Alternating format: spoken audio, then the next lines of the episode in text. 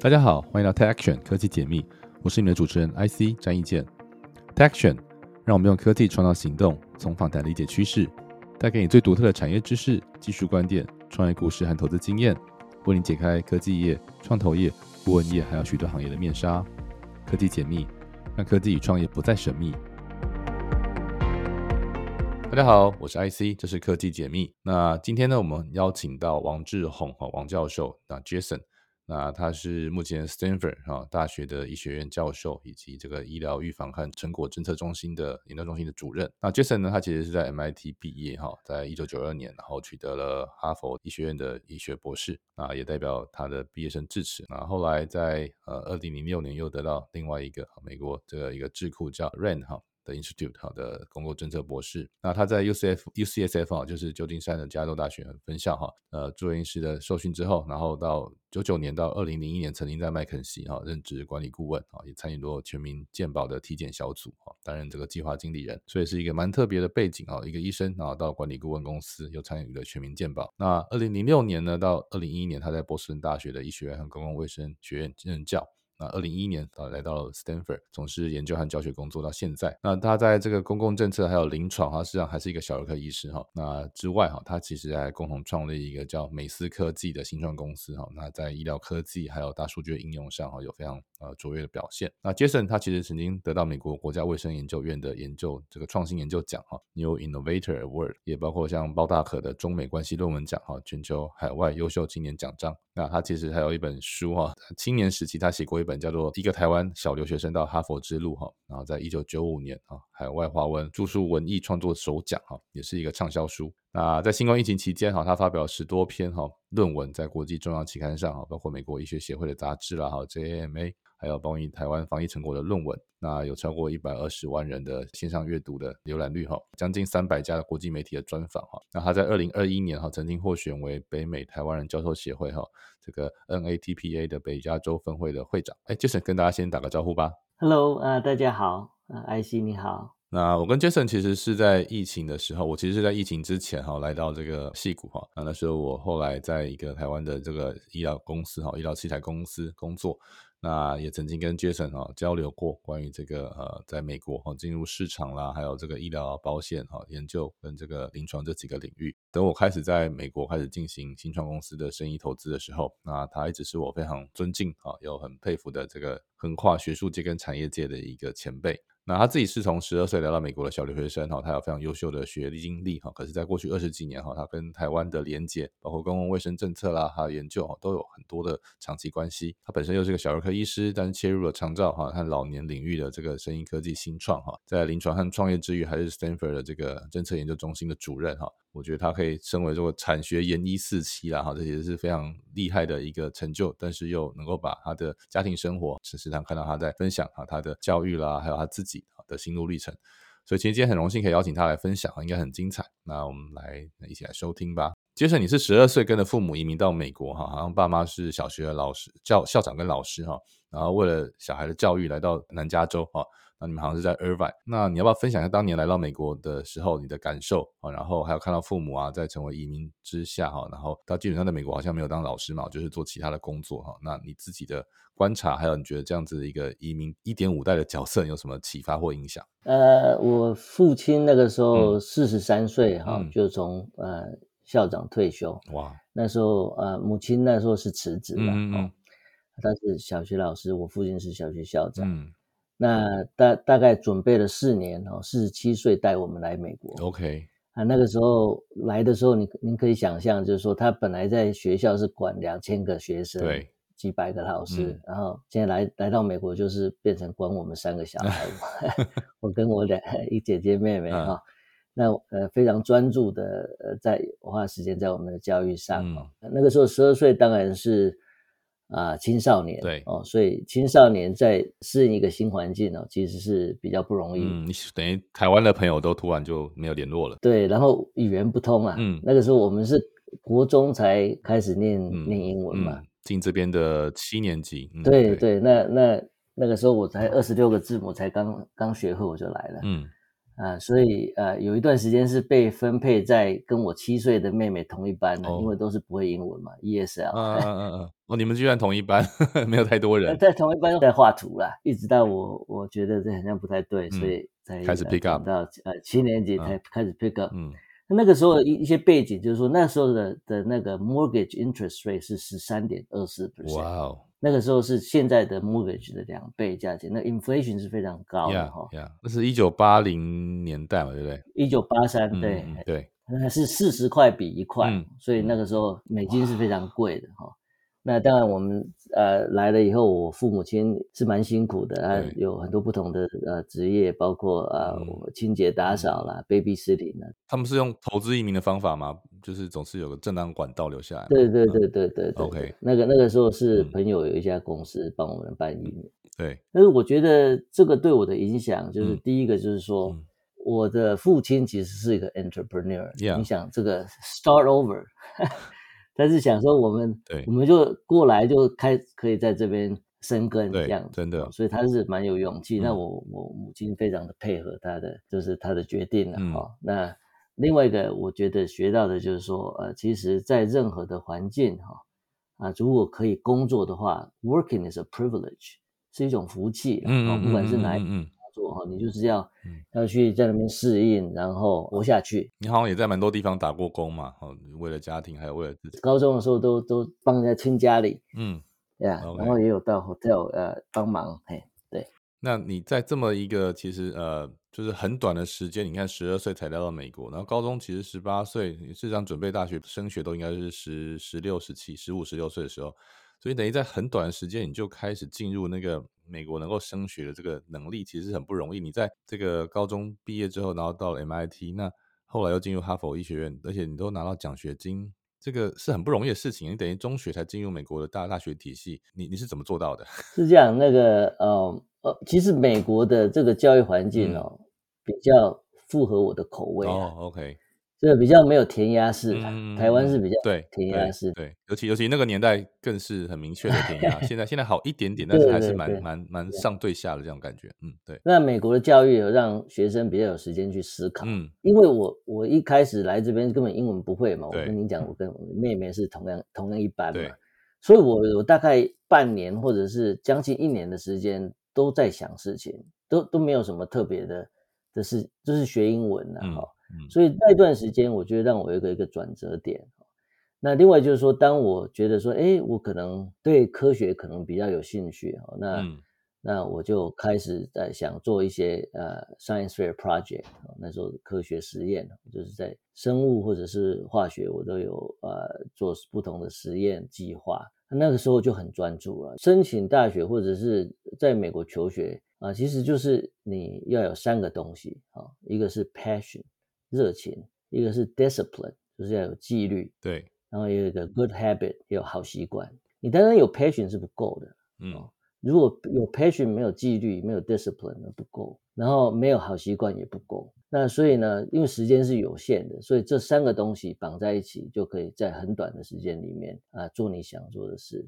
那很多事情同时在做的时候，你也要有一个 strategy，就是说你。东西在做的时候，你要有 synergy。嗯，那关于这个 patient 啦，还有这个呃执行力，这个是你摸索出来，还是从哪些人身上有 role model 吗？呃，我其实我是看我父母亲，啊，OK，他们很有决心嘛，嗯哦，嗯，那他们那带我们来美国是一种，一种很很大的一个决心嘛。好，那当然纪律是呃，因为呃我们在一个非常 limited budget。的情况下，哦，那是他们小学老师根本没有存到什么钱嘛，嗯，那就做什么事情都要很有纪律的，OK，所以那也有很好好的习惯，所以因为 limited resource，你就会想出一些啊比较 efficient 的。做法呀，所以变时间管理一直都是你很强的一个能力。那你事实上，如果回回回去看一九九五年之前出版这本书哈，这个一个台湾小留学生到哈佛之路，其实那时候你应该是念大学的时候写的吧，对不对？呃，医学院，医学院，嗯呃，三年级的时候，哇，那你二年级，二年级，三年级，医学院已经够忙了。然后这次应该是用中文写的书，对不对？对对对对对，用用中文，对。那个时候是是这样子啊，我其实念医学院的时候，尤其前两年，对，并不是太辛苦，因为我其实 MIT 比较辛苦。嗯，你 MIT 念的是什么科系？呃，分子生物，分子生物，分子生物。呃，马勒克巴，其实我都是在实验室，但那个 MIT 的时候，大部分时间都在实验室。那医学院的前两年的课程，其实我们 MIT 很多都已经 cover。嗯嗯。但那个时候我就是前两年觉得有点无聊。那我觉得说，哎，我们是不是要把移民的事的故事稍微写一下，document，嗯，做记录，做一个 history，做记录。呃，然后我中文也快要忘记了，所以我就跟我妈妈说，哎，我们要不要你帮我，我们来写这一本书哈？因为很多 idea 在我头脑里面，那把它写出来，对，哦，跟我妈妈一起写，其实那种培养更好的一个感情。因为其实真的，我出去念大学都已经快快跟家里的那个。关系要思思想都快点脱节了，因为因为那就重新 connect，我觉得也是蛮好的。对，至于这个这本书最后变成。畅销书那个是卖十万多本哦，那个这个是 unexpected，没有想到会这样子，就是说可能是那时候很多人移民，对，我们那个时代，所以所以大家也想看看说这个有没有这种可能性这样子。嗯，好像你有提过在呃这个医学院之间选择，然后后来在 SF 这边完成住院训练。哎，可是你对就是当医生这件事情，好像那时候就就又选择了麦肯锡，是一个偶然情况下嘛，然后呃甚至回到亚洲啊，这个是你。有过的想法就是一个，也是一个意外的机会。这也是有一点意外了，因因为我有一次哈，就是我我在医学生的时候，我就觉得就是说我很像开始走进去科学哈，那有一点非常 technical，就是说科学的杂志我是看很多，对，但是我报纸一拿出来看哦，可能是那个 finance section 的，就是看不太懂，嗯，但是我们成人呢都是要对这种 news 的，然后 impact of 不同的 news 会对这个经济层面啊，哈，对什么教育层面。都要都要都要知道，所以我那个时候就是说，要要变成一个更 educated person，我应该去去学一些其他东西。所以我本来是要去 NIH，嗯，在那个 NIAID，就是 Anthony Fauci 那个 group 去做博士后研究。那个住院医师完以后，我本来是要去那里，嗯。但是有一个 gap year，那我就想说，这 gap year 做什么？结果啊，朋友就介绍说，我可以去管理顾问公司。我其实也不知道管理顾问公司是什么，嗯。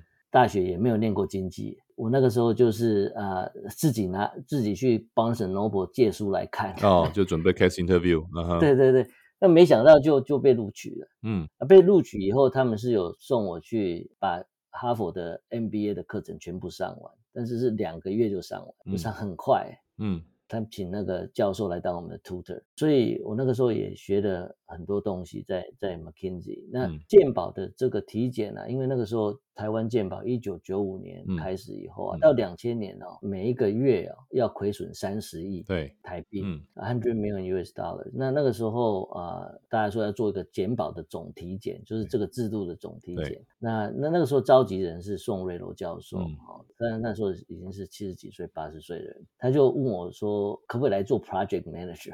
我在想说这个 scope 也太大了，因为在 McKinsey 管理顾问，他是 maximize corporate profits，嗯，right，嗯，啊，就是呃帮企业赚钱。好，那他 McKinsey 他是呃，因为他那时候有 knowledge portal，就他做很多世界上各地的 project，所以他有一个 knowledge base。那时候没有什么 Google 啊，嗯，所有的 knowledge 都是锁在。Portal 里面了，就是说 institution 里面。对。但是做鉴宝的体检不一样，鉴宝体检非常 complex 跟 complicated。它其实鉴宝的意义是在 optimize 这个整个社会的 benefit，对社会有意义的，好，不是只有 corporate profit 啊。所以这个是它的 purpose 是不一样的。那 McKinsey 觉得太 risky，他他说这个替政府做 project 有时候会有 politics 嘛，那他就跟我讲说，你如果想要去做的话，啊，你可以去做，然后 take a leave of absence。嗯，那我想说是很难得机会，就是说。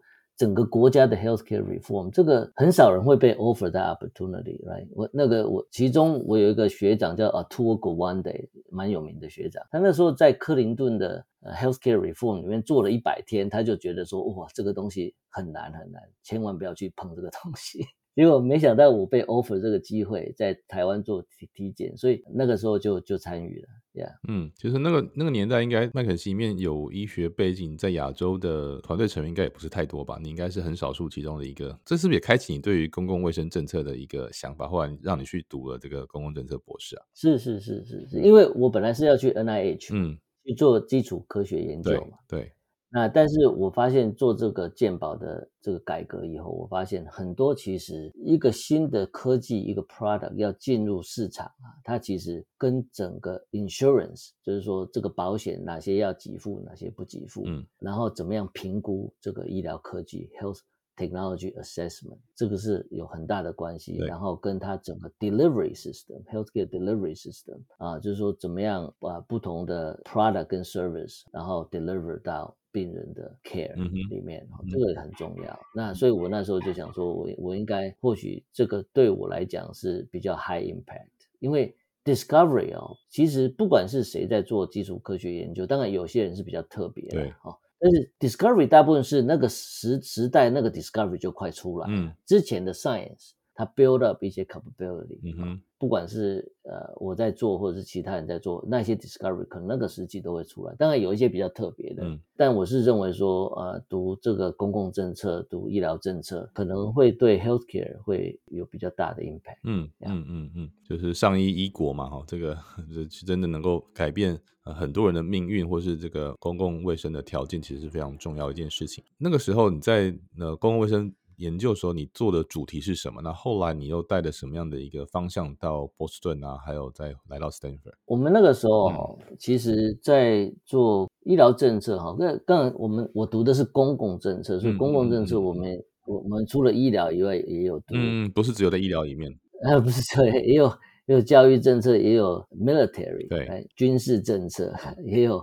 也 有两岸政策，真的，那也有呃，都呃，civil justice，呃，justice 那个 population，主要就很多读很多不同的政策，那有很多的 tool，比如讲说 decision science，嗯，好，这个是我以前没有接触过的决策科学，嗯，modeling，啊，怎么做呃不同的模型来 predict 不同的 outcome，啊啊，很多都是呃在不同的领域都可以去使用这些 tool，嗯。那我当然是 focus 在 health policy。我那时候博士论文是 focus 在这个早产儿的政策啊，因为我们花很多钱在早产儿啊的科技里面，让他们可以活下来啊，就是说，比如讲现在二十四周大概都可以活下来。嗯，但是这之后的政策哈是啊比较还那时候还不比较不完整，所以我是 focus 在比如讲说他们活下来以后，我们啊怎么样来 support 他们，然后医疗的整个医疗体系怎么样来 support。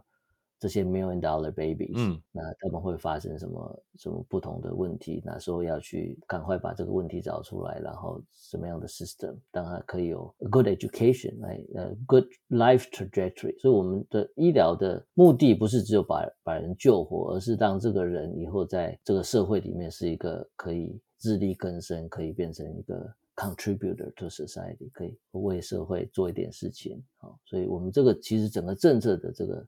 Framework 是这样子的，嗯，其实这是蛮好的一个训练哦，因为对你来说，就是不再只是从生物医疗或者是卫生的角度看，呃，社会或是个体啊，或者家庭，你会等于是从更广义的角度，哦，包括经济行为，包括呃教育，包括你刚才讲的哈，呃，甚至国防啦，这个国际政策都会对。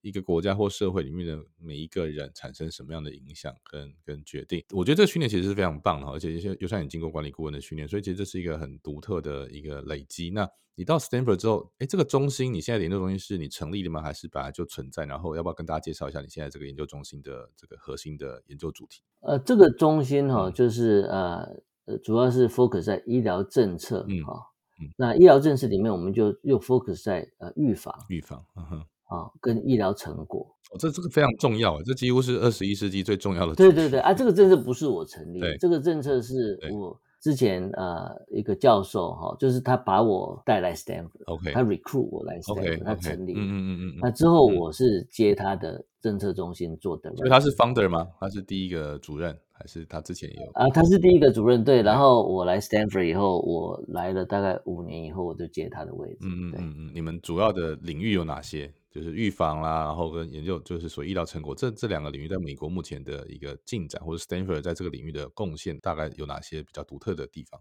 所以，我们是把整个这个 life course，嗯，就是人从哦。啊，其实从还没生就怀孕哈，从怀孕，然后那个怀孕期间的会对胎儿的影响，一直到成人，然后变老，哦，这个 life course 整个这个人的一生，我们会去跟不同的呃领域的专家、经济学家或者是医学的呃专家，哦，或者是政策专家，我们去研究说怎么样来。预防 disease，嗯，预防疾病，哈，然后啊，promote health，让大家可以更健康。另外就是说，呃，在医疗行为上面，我们可以做哪些改变？我上任以后，我 focus 在 digital health，因为我觉得 digital health 数位的 tool，像手机啦，哦，那或者是 IOT 这些 AI 这些都会会改变一些 delivery。嗯哼，那我们也特别去重视 health equity。就是医疗平等的，因社经环境而造成的不平等，我们怎么样来啊把它缩短、缩减这样子？所以，我们大概是专注在这几几个方面。在疫情期间哈，我想你也跟台湾有非常多的连接。我常常在台湾的，虽然我那时候已经来到美国，但是很多的台湾的新闻报道啦，或者是一些呃会议、线上会议都会看到杰森的出席。那你也也因为。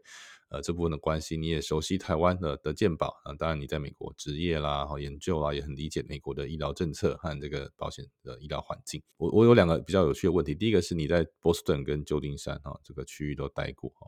然后你又是从南湾和 Irvine，这些都是一些医疗器材跟生医领域很蓬勃发展的哈地方。那你觉得三个地方哈有什么独特的的特性？那我们等下再来聊台湾跟美国的这个医疗政策或是保险体系好了。嗯嗯，那我们先讲 Boston 跟西谷哈。嗯，哦，这个两个地方都是呃对这个医疗产业哈，生物科技或者医疗科技非常好的地方。嗯，那最主要是。因为他们都有很好的大学，对。的，MIT、哈佛在东部啊，医院也是啊，那 Stanford、Berkeley 哦，在这个西部这边啊，有一点比较不同，就是说 Boston 个人认为它呃冬天的时候嗯很冷嘛，对，那很冷的时候就会有呃 animal instinct，对，就是说大家就很像要要过冬，对，会有一段时间会比较 conservative，嗯，所以它它其实它发展的东西哈，所以就是比较比较像大型的 biotech，嗯。我就在实验室里面，然后很冷也可以是实验室。对，对，对。那那所以它它发展的东西跟西部稍微比较不一样。那西部就是比较很多 consumer electronics，对，consumer 诶呃 algorithm，那那就是它比较 risk taker，很多都会跑到西部来，因为。你都不不这么冷哦，你就搭一个帐篷，你就可以活下去了。太稳定了，加州加州这个这个天气太无聊，某个角度来 说，但是就是你很愿意冒险，是真的，对。比较愿意冒险，因为你比较觉得比较 safe，比较安全感，对。Allow people to take more risks。嗯。哦，所以它发展的东西其实是比较不一样。嗯，加州人会就去攀岩，这东岸谁要去攀岩啊？对啊，对啊，很多冷死。那冬天的时候就会这样的，那那那夏天的时候还好。嗯嗯，反正两个，但是两个都很好的地方。嗯。那那个当然，Irvine 啊，那个南加州圣地亚哥那也有很好的，嗯，很好大学啦。对对，也是。对啊，UCLA、Irvine、圣地亚哥都是很好的这个生意的领域的大学，都很好，都很好。美国很 lucky 啊。你当然很熟悉美国跟台湾哈，那又是什么样情境底下，你你一起创立了这个美思科技，然后你们在做什么样的产品跟服务主题？呃，其实呃，创业是我本来不是在我的规划里面。已经很忙，也 很忙。对，那就是我的 MIT 的同学，嗯嗯嗯，OK 啊，他他以前念电机系，然后又当医生，OK，然后呢，他就来找我说：“哎，我们当医生当了二十年了，然后当下去，再当下去也大概这样，要不要来，要不要来创个公司啊？” OK，然后我说：“这个我我说我很忙，我给你介绍人，嗯嗯啊，那那时候我再给他介绍两个台湾的工程师，好，他们我认识他们，因为。”他们也想创业，然后他们啊之前有跟我聊过哈，OK，那那我就介绍他们，那之后他们三个就跑来 Stanford 找我，嗯，就说我们要开公司，但是我们不能开，因为我们都不认识了，所以你要进来了。那我我本来是我本来是介绍人，你知道我是 matchmaker，但是我就变成东青变世主这样。对对对，我就变成呃四个口方的之一了。对，嗯嗯。那我们四个人就开始创业。那创业的时候，其实我我我们在想哈，就是十年前哦，十十十一年前哦，那个时候 digital health 刚在起步。嗯。嗯，正在讲这个东西，二零一二，那个正在讲而已。对对对，那我就想说，那个我们就做一个 strategic plan，你说要做什么东西？其实我们是想说，利用台湾的一些强项，半导体啦、电脑科技产业、ICT 哦这些产业，然后我们可以 build on top of 在做医疗。那要做什么呢？因为我是小儿科医师嘛，哈。那我们美国哈，在你在做校外的事情呢，公司啊，哈，这个你要 declare conflict of interest，就是你有没有利益冲突？对，哎，对，那我就不想说，我每次写一个写一个研究计划就要 declare 利益冲突。我说，那我们做老人，啊，没有在做的嘛，我是做都是小孩的研究，在在学校里面说，然后老人我们又去看推动医疗政策哪些是最重要的，那其实。啊，老人的跌倒，嗯啊，老人的褥疮，嗯啊，就压疮，哈，这个是美国所有的医院都要预防的，而且它是这是 preventable condition，就是可预防事件。对。所以，如果是老人住在医院里面，他有跌倒或褥疮，医院要负责的，保险公司不付啊。哦，医疗疏失的一部分，这算是医疗疏失，而且那个卫生局还是给你调查，太多跌倒、太多褥疮，他把你整个医院都关起来。嗯嗯，那补助就拿掉。嗯，对的，执照拿掉。嗯，所以我们就做这些产品哦。第一就是常发生的事件啊。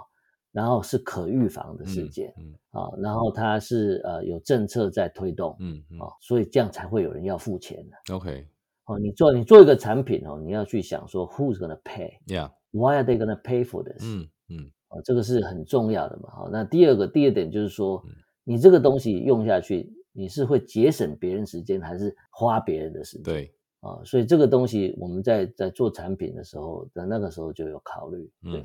嗯，我我觉得也是台湾跟美国一个很大的差别，因为美国的这个人力成本高，好，然后然后商业化比较明显，好，所以机构啦，还有这个他们对于省时省力这件事情有很大的怨妇意愿。那台湾当然慢慢也往这方向走，可是目前为止我们有很长的时间，像张宏仁啊，董事长你也很很熟悉，他最近也写了这个对台湾这个政府不敢告诉你的健保危机这类的问题，就是说其实这是一个不太一样的思维，但是我想其实长期来说最后都会往。就是一个比较 performance based 啊，或者是一个医疗保险和个人啊，你都要各自的责任啊。那我觉得你这个题目非常棒哈，就是从这个长照的这个体系里面去看到机构的需求，当然他对病人或是呃家属都是一个很重要的一个方向。所以我们再谈一下说，呃，我们经过了疫情啊，那美国跟台湾的呃。各自的优缺点哈很明显啊，美国就是资本力量啊，然后创新导致了你看在疫苗的这个发展啊，还有这个呃甚至是注射啊，都是全全球领先。但是它也因为在政策上比较没法像台湾那样子啊管制啊，台湾就是一个呃比较采用有点社会主义的跟福利国家的双重政策底下，我们的健保也好，或者是我们的这个呃防疫方式啊，当然人口还有这个呃国家的形成也都不太一样。所以你觉得从你的角度，如果是台湾人，当然这分两个题目。第一个说在政策上，我觉得台湾的医疗政策有什么更好的方向可以去调整吗？好，这是我的第一个问题，好奇的点啊。你应该做这件事情做很多的研究啊。后面我们再来聊说，如果是创业这一块，那进入美国有什么可以做的事情？我们先聊这个政策面的你的你的看法好了。呃，台湾的健保哈是一个社会其实非常重要的一个 safety net。对对，哦，这安全网。那这个东西。就是让很多人，比方说换工作，你还是会有健保。对，它是维持经济，它是维持经济的安定力量。对对对，这个安定非常重要的安定力量哈。然后你也可以呃比较不会担心说呃呃因病而贫，因贫而不能就医这种事情。在在美国还是要担心的哈。那台湾就比较不担心。对。但是台湾的现在的健保走到现在哈，它它有几个基几个基本的问题，就是说，其实现在依我来看哈。Healthcare provider 就是医师、护理师、哈药剂师这些 healthcare provider work too hard，yeah，underpay 太严重了，工作量太大，对对，这个健保的这个 payment 哦啊有有过低了，如果长期这样子的话，会比较少人会愿意进入这个医疗，没办法吸引人才嘛，对，嗯，吸引人才是很重要的，好，那我觉得一个国家，嗯。啊，其实它的整个医疗体系哈要。要非常保护它，真的真的。你不能吃大锅饭嘛，就是不用所有人都是非常厉害，可是你要有精英跟厉害的人能够在里面从事更更创新、更更有影响力的事情。所以这个东西，我想是在这个 healthcare financing，就是呃钱要从哪里来，然后怎么分配。嗯嗯嗯，分配。呃，financing 跟 payment，嗯，要想出一个一个比较好的方法，就是价格差异化这个事情是可以可能要做的事情。它这个有很多不同的方法了，但但是啊，有些比方说 value based，嗯啊 care 就是啊，你看它的 outcome 跟它的 cost 啊，做哪一些事情啊是比较 better outcome，然后。maybe cost is the same or less，嗯，或者是你可以做 bundle payment，就是说啊，有一些包裹式的支付，对，或者是你可以啊做一些自费比例的调整，对对，但是但是现在就是有一个冲击，就是说新科技，嗯，新科技的引进哦，现在新科技有时候会变成呃一千多万，或者是。三千万的这个 targeted，就是它是 individualized care，尤其在在癌症治疗方面，或者是罕见疾病。嗯，你讲的这两个数字的意思是一千万跟三千万，就是有些 treatment 现在是 half a million US dollars 哦，价格 half a million dollars to a million dollars 啊，有些就是说，呃，如果一个鉴宝制度，你要你要去想这些说这些新的科技，有些是对一些人它是救命的科技啦，对啊。啊，但是是非常 costly。对，那你要去注意，就是说有一个政策说，OK，我哪些要考虑支付，那可能也要有 secondary insurance。我觉得跑不掉，一定会有附加保险的，因因为有有些科技实在太贵，你要全部健保给付不可能。那你如果是健保不给付，你要 out of pocket 也不可能，你要自自付也不可能，因为它 这。太贵，一千万到三千万的，没有人没有人可以 out of pocket，嗯嗯嗯啊，所以那就会变成说，你有新的药、新的治疗方法，但是没有人可以用，那也不好，嗯嗯，那就我们台湾的健保就会留在这个上世纪、上一个世纪。所以新的科技一直在演变，所以你要去讲说 how to pay for new technology，然后 aging population，right，就是台湾的人口在老化，对你刚才有讲长照，但是。人口老化是一个全世界的一个一个不只是照护问题，它是一个健康，然后这个社会形态、工作生活形态都要一起去配合跟要调整。对，然后生育率降低嘛，啊，所以这些都是从从我们的整个政策面来讲，就是你生育率降低，生出来的小孩以后长大，他要企业要他，国防要他，父母亲需要他。嗯，税收也要，税收也要看，你 就要引进新的科技来帮忙一些照护的东西，你就要看怎么把你的那个照护用的比较 efficient 跟 effective。全部你如果是一个政府的话，你都要去考量这些东西，那这个是这很困难哦。但是你如果不去好好的思考的话，就以后会会很大的问题。对，问题就是丢给后代，会最后烧到我们年年纪大的时候。对，没错。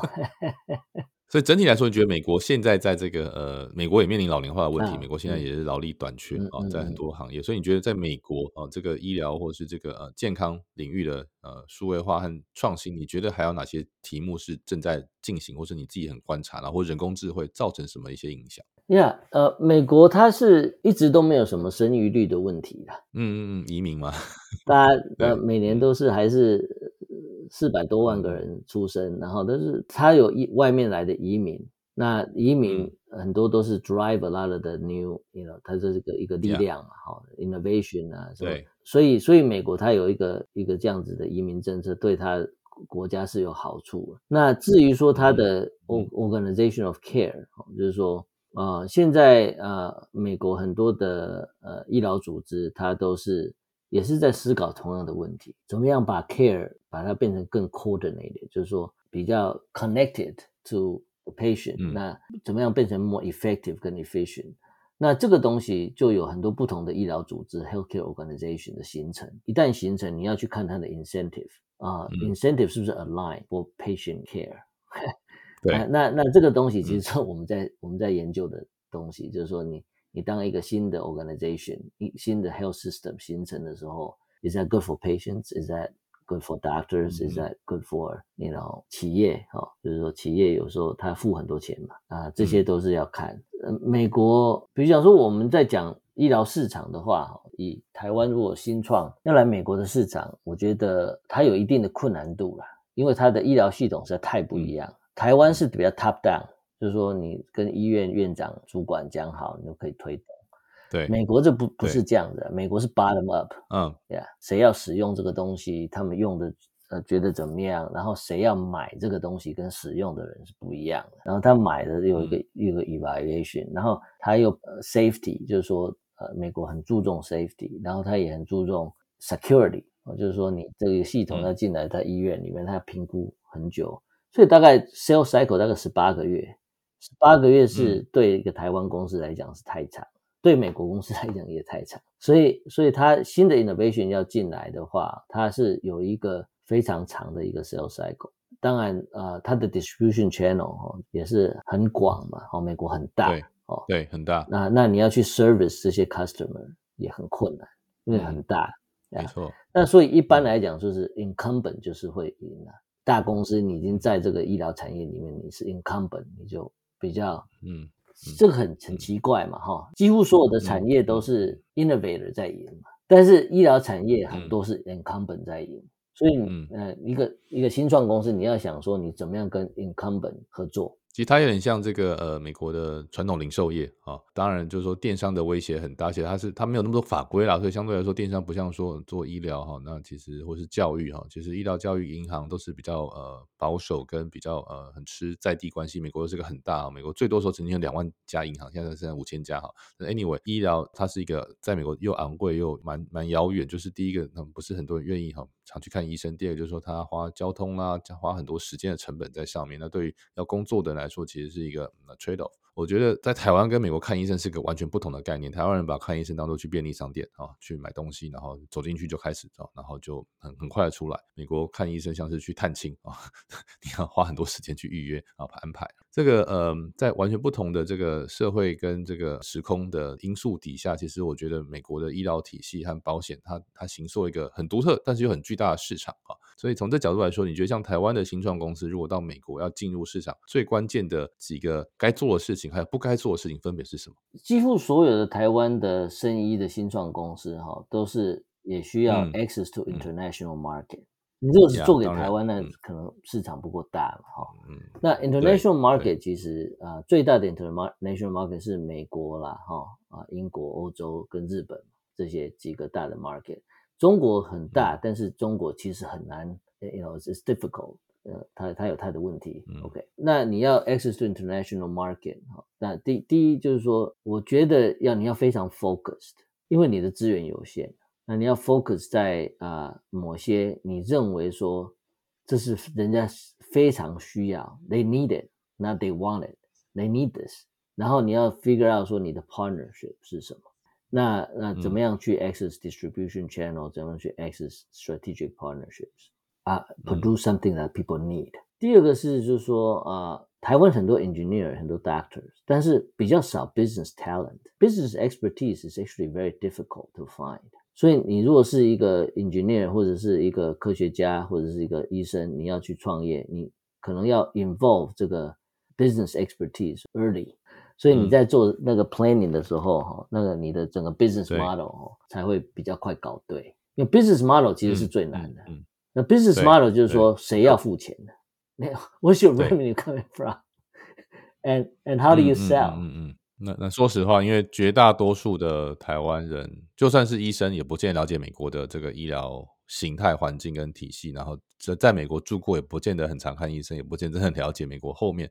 因为你当个病人，你不是当个医生。那就算当个医生，你也不一定就。我觉得你是比较独特，因为你研究了政策，然后又进入这个保险的体系有过研究，所以你比较能够 overview 这个角度去看这个整个差异。所以这是为什么？我觉得像很多呃台湾也好，国际或是美国在地的新创，然后会会会请你担任。顾问啊，然后你又又经历了共同创办公司的过程，所以其实你格外理解这个事情。所以哪些是不该做的事情？换个角度，如对台湾新创来说，到美国哪些钱该花，哪些钱不该花？对啊，我我觉得啊，我是站在这个角度，就是说你的你的 resource 是 limited，对，所以呢，一开始哈不要做太多的不同的 product，那个东西就是一定会 fail，不要太分散，嗯。然后人家别人已经在做了，或已经做得很好，你不要再做一个 me too。因为其实医疗这个东西，这个产品呢，它它重要重视的是 quality，它要一个东西二十四小时能够在医院用，它这个要 high quality，它要一个 drug，人家吃下去会或者是用了以后会会安全，这个东西是要花非常大的一个 investment。那所以呢，我觉得台湾的创业家应该专注他可以做的很好的，比如说你如果要做一个药，你可能是在 biotech，你可能是在在实验室里面做完，可能做 animal studies，那你要赶快跟啊美国这边或者是欧美市场或者日本合作，看怎么样开发，把它把它，因为后面的钱很大，花费很大，它 clinical trial 它大概花大概五亿美金左右嘛，如果是一个药的话，five hundred million，所以这个东西是很少。VC 可以来 support 这种东西的，那台湾也没有这个 VC 愿意花五亿美金去 support 这个东西。如果是你做科技产业的话，嗯，那你要很快的 iterate different versions，optimize the workflow，就是说你要赶快知道说它的医疗流程是什么。那你这个产品在这个医疗流程里面，你是哪时候在使用？那你会节省别人时间，还是花别人更多时间？那这个东西怎么样会省钱吗？就是说会替医疗系统省钱吗？还是你会花他更多的钱？那你怎么省钱？你要怎么算，让他 convince 他说这个东西对他来讲是一个呃 win win，就是说，比如讲说我们我们做过 clinical trial，我们自己的 product，我们花一块钱在我们的身上，我们可以省至少四块到十块。那那他们这个钱是每每个月在花的，他知他都知道，每个月都有人在跌倒，每个月都有人在入窗，他赔多少钱他都知道。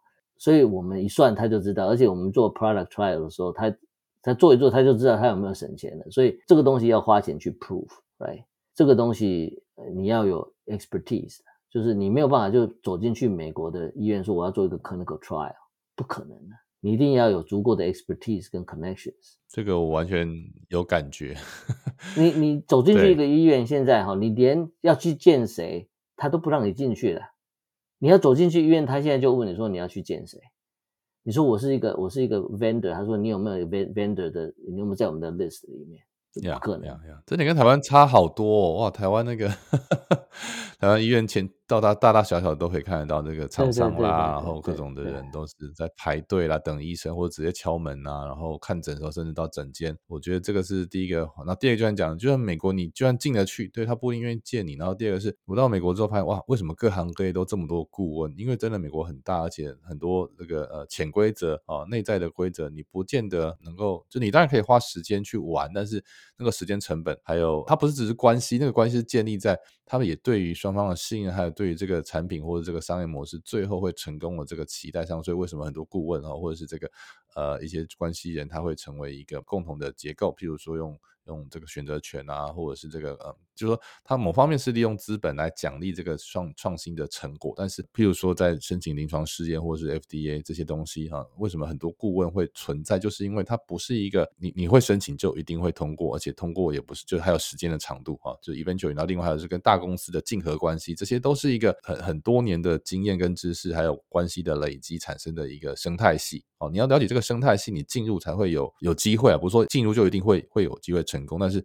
如果连进入都进入不了，其实我觉得是很困难的，这是我的感受。我不知道你觉得是不是这样？对对，你讲没错，就呃，医疗是一个 trust business，信任的产业。那要 establish trust 要呃要要时间的，然后你要有那个 relationship in terms of repeated interactions，right？不是 transactional，这个东西绝对不是一个 transaction。